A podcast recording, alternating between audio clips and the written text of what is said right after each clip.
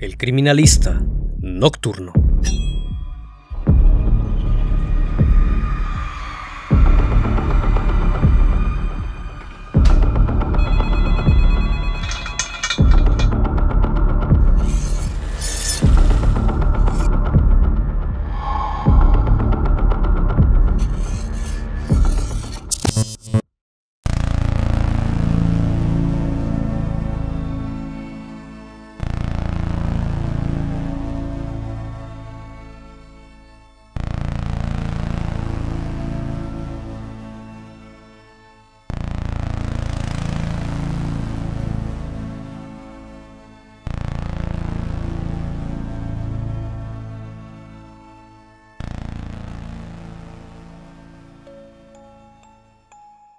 Boston, Massachusetts.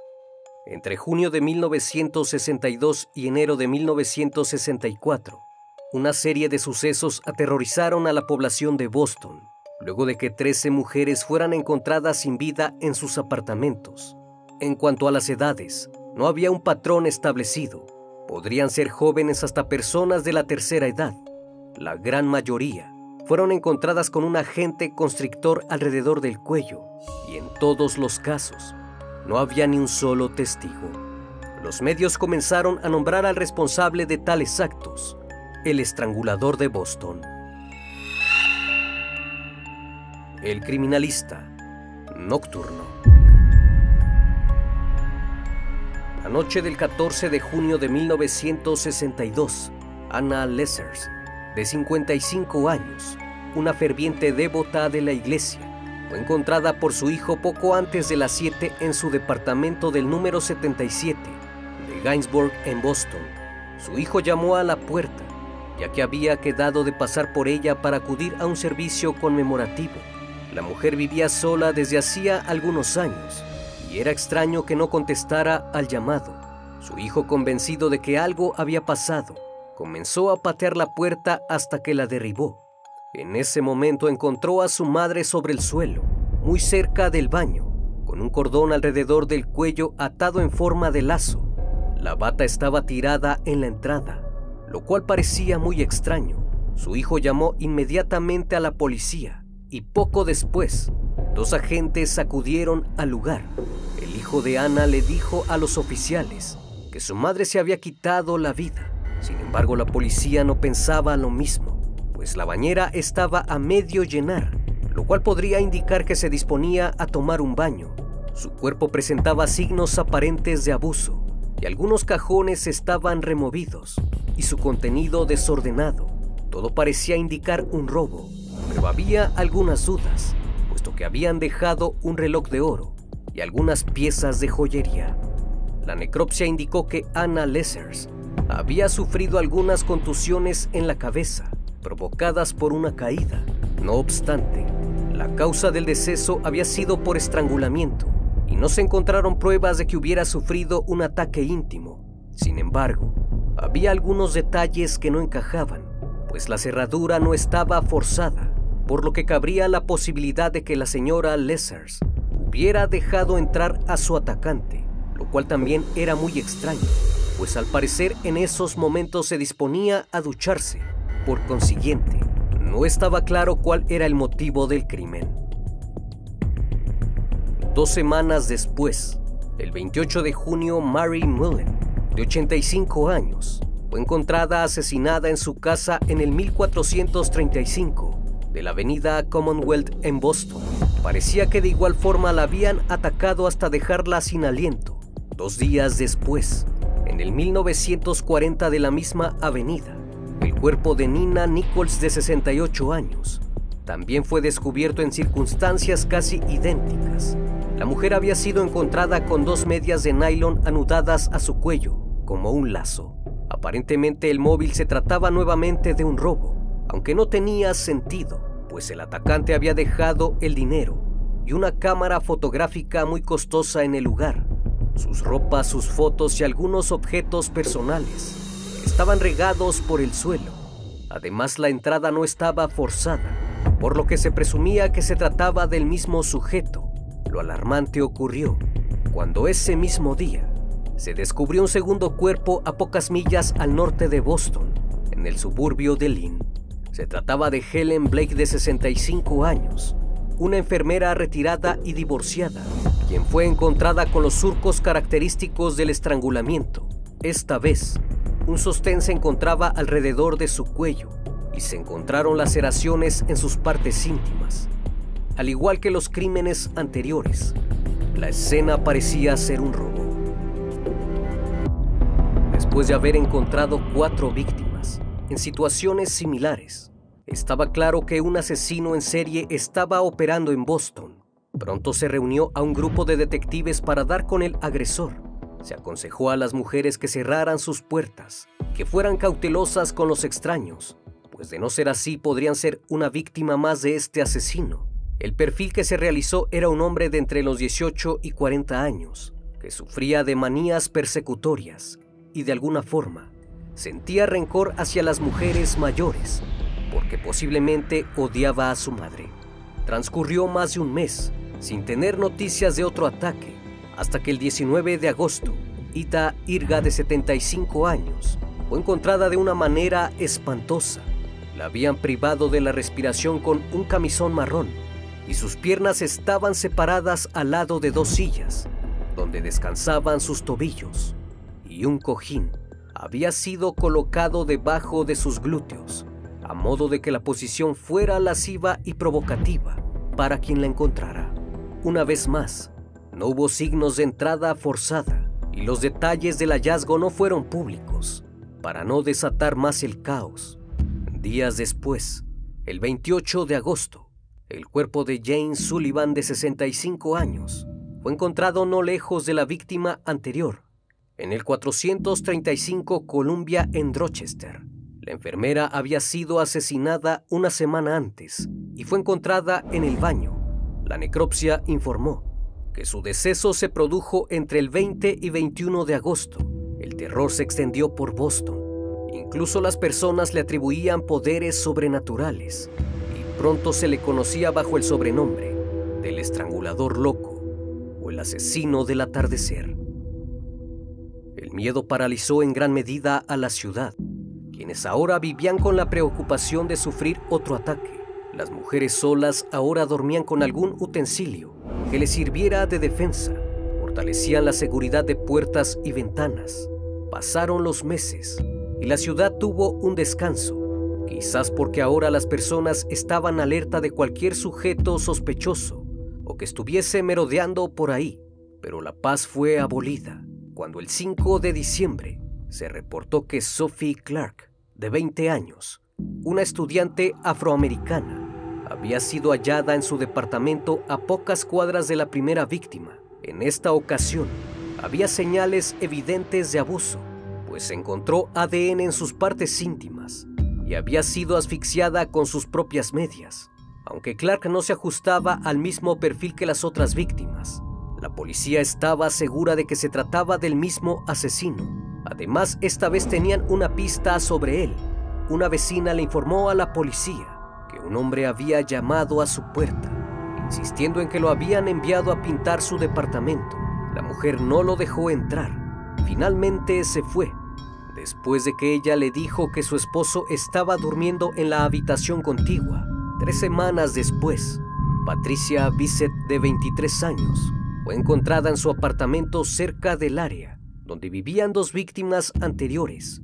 Patricia, quien se encontraba embarazada en ese momento, fue descubierta luego de que no se presentara a trabajar. Su jefe acudió a su domicilio y luego de no tener alguna respuesta llamó a la policía. Una vez que los oficiales entraron, encontraron el cuerpo de la chica, el cual yacía sobre la cama cubierto de sábanas. Había signos de abuso, y de igual forma que las anteriores mujeres, había sido privada de la vida con unas medias alrededor del cuello. El 6 de marzo de 1963, una nueva víctima fue encontrada a 25 millas del norte de la ciudad. Se trataba de Mary Brown de 68 años, quien fue privada de la respiración y además la habían atacado íntimamente. Solo dos meses después, se encontró a la novena víctima, Beverly Sammons de 23 años, quien recientemente había concluido sus estudios. La chica fue descubierta luego de que se ausentara de la práctica del coro. La joven fue encontrada con las manos atadas a la espalda, con una de sus bufandas, una media de nylon y dos pañuelos. Estaban atados alrededor de su cuello. Incluso tenía un trozo de tela en su boca y además tenía cuatro heridas de arma punzocortante en el cuello. En total, herida en todo el cuerpo 22 veces. En esta ocasión, no había evidencia de abuso. Hasta este punto, la policía había entrevistado a todos los agresores de los archivos policiales de Boston, buscando alguna conexión entre las víctimas, pero aún así no surgió nada. El cambio de las edades de las chicas hacía más confuso esclarecer de qué tipo de agresor se trataba, así que surgió la teoría que no se trataba de uno, sino de dos sujetos. La policía que ahora estaba desesperada Incluso buscó la ayuda de un clarividente, el cual describió al asesino como un paciente mental que había huido del Hospital Estatal de Boston los días en que ocurrieron los asesinatos. Sin embargo, esto pronto se descartó. Para entonces 400 personas habían sido interrogadas, más de 5.000 maníacos habían sido entrevistados. Sin embargo, los crímenes no cesaron y el 8 de septiembre de 1963 en Salem, Evelyn Corbin, una mujer divorciada de 58 años, se convirtió en la siguiente víctima. Corbin fue encontrada en su habitación, encima de la cama sin prendas y boca arriba. En este caso fue encontrado ADN en su boca y dentro le habían colocado su ropa interior. El apartamento de la chica parecía que había sido saqueado, de la misma forma que las anteriores damas. El 23 de noviembre, Joan Graff, una diseñadora industrial de 23 años, fue abusada y asesinada en su departamento, en la sección Lawrence de la ciudad. Las declaraciones de los vecinos indicaron que un hombre vestido con un pantalón verde oscuro, camisa oscura y chaqueta había estado en el lugar y probablemente fue él quien entró al departamento de Joan. Varias descripciones de su atacante coincidían con las descripciones del hombre que había pedido pintar el inmueble de la vecina, de Sophie Clark. Todo daría un giro el 4 de enero de 1964, cuando se descubrió uno de los asesinatos más horripilantes jamás vistos. Mary Sullivan, de 19 años, fue encontrada por dos compañeras de cuarto. La chica estaba en posición sedente o sentada en su cama, de espaldas contra la cabecera. Sullivan tenía una media y dos bufandas de colores anudados a su cuello. Sus partes íntimas habían sido laceradas con un palo de escoba. En uno de sus dedos del pie izquierdo tenía una tarjeta que decía Feliz Año Nuevo. Había restos de una película fotográfica, lo cual hacía pensar que el asesino estuvo fotografiando el crimen en todo momento. Las mismas características del asesino eran evidentes, un departamento saqueado. Se llevaron pocos objetos de valor y la víctima había sido asfixiada con sus propias ropas a forma de lazo. Después de este hallazgo, los habitantes de Boston estaban enardecidos y exigían a las autoridades atrapar al criminal que había estado operando desde casi dos años. Increíblemente, a pesar de que cientos de policías estaban investigando el caso, el 18 de febrero, una camarera alemana de 29 años fue atacada. El suceso ocurrió en su apartamento en Melrose Street. Aquel día un sujeto tocó a su puerta con el pretexto de que iba a arreglar una gotera. La mujer que en esos momentos se encontraba enferma lo dejó entrar y se dio la vuelta. En ese preciso instante, el hombre saltó sobre ella y la sometió del cuello cayendo los dos al suelo. La mujer comenzó a forcejear y le mordió un dedo con tanta fuerza que casi se lo arranca. El sujeto la soltó de inmediato y la chica comenzó a gritar por ayuda y este a su vez salió corriendo y se dio a la fuga. Por desgracia debido al estado en que se encontraba la mujer, no logró dar una descripción del individuo. Debido al temor de la población, cinco departamentos de policía se vieron involucrados un total de 37.500 páginas se habían reunido en los informes de la policía. Durante los siguientes meses, los investigadores trabajaron arduamente en el caso. Incluso en un intento desesperado, volvieron a contactar a un vidente que prácticamente no ayudó en nada en la investigación y solo proporcionó pistas falsas. Los asesinatos después de Mary Sullivan se detuvieron y Boston tuvo un descanso hasta que llegó el 4 de marzo de 1965. Un abogado llamó a la policía para informarle que un sujeto sabía quién era el estrangulador de Boston, proporcionando así el nombre del sospechoso, el cual se trataba de Albert DiSalvo, de 33 años de edad. DiSalvo había sido arrestado en noviembre de 1964, luego de haber abusado de varias mujeres en Massachusetts y Connecticut, al cual apodaban el hombre verde, porque siempre vestía ropa de trabajo en ese color. Durante su estancia en la cárcel, fue enviado a un psiquiátrico para someterlo a observación. Ahí conoció a George Nassar, con quien mantuvo una conversación que nunca se dio a conocer. Sin embargo, los detalles de esta fueron suficientes para convencer a George que su compañero era ni más ni menos que el estrangulador de Boston. Fue entonces que Nazar contactó a su abogado y motivado por los 10 mil dólares de recompensa que la policía ofrecía por pistas sobre información del criminal, le pidió concretara una cita con Disalvo. Es así que el abogado lo contactó y este accedió a reunirse con él. Aquel hombre de agradable apariencia era el sospechoso idóneo de aquellos crímenes. Era de buenos modales y te inspiraba confianza. En aquella entrevista Di Salvo le confesó que era el autor material de los asesinatos. Fue capaz de dar detalles de todas las atrocidades que había cometido. Incluso dibujó bocetos de 13 apartamentos, a los cuales aseguró haber entrado. El abogado, convencido de lo que acababa de escuchar, se contactó de inmediato con la policía todo parecía encajar a la perfección, aunque había un problema. No había ninguna prueba legal para condenarle y tampoco había ningún testigo ocular que fuera capaz de identificarlo.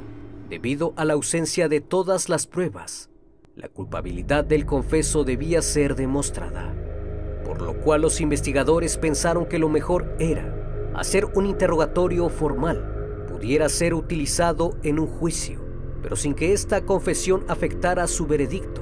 Es decir, tendría que confesar con la promesa de que no lo mandarían a la silla eléctrica, sino que tratarían a toda costa de enviarlo a un hospital psiquiátrico.